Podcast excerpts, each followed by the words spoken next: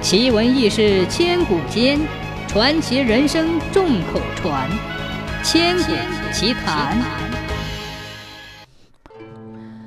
董行成是唐朝年间怀州人士，他非官非吏，却将维护地方治安、破案捉贼视为己任，所以获得了百姓的信任。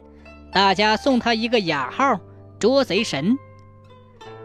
这天清晨，他去茶馆喝茶。台上说书的先生正在演唱他捉贼的故事，茶客们见了董行成，都以羡慕的目光注视着他，一时引起了骚动，弄得他很不好意思。他退出茶馆，想等茶馆安定之后再进去喝茶。正在这时，自远而近传来一阵驴步声，不一会儿，一个老头赶着驴子向茶馆走来。此人本想进去喝茶，见到机警的董行成站在门口，便改变主意，鞭打驴子继续前行。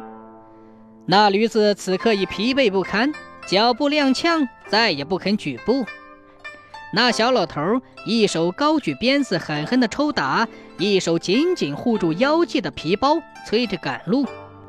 董行成看到这个情景，急步上前，瞪着眼睛，大声喝道。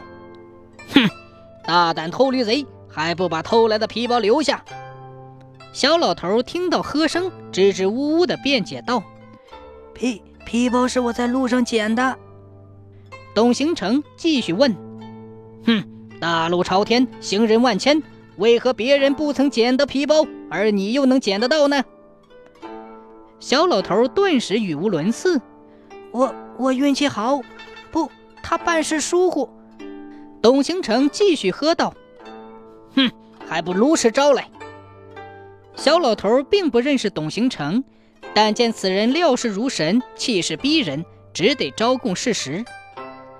原来他在昨晚的一家旅馆内偷得同房的一个商人的皮包，接着又偷了他的驴子，连夜逃跑。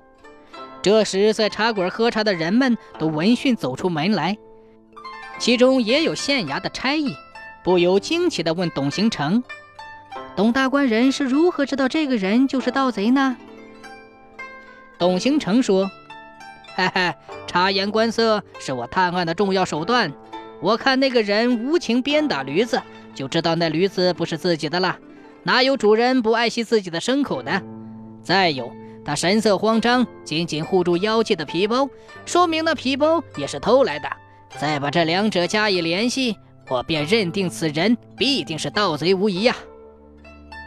差役们正在将信将疑之时，有个商人汗流浃背、神情紧张地赶了过来，寻找他被窃得的驴子和皮包。在场的人无不暗暗叹服。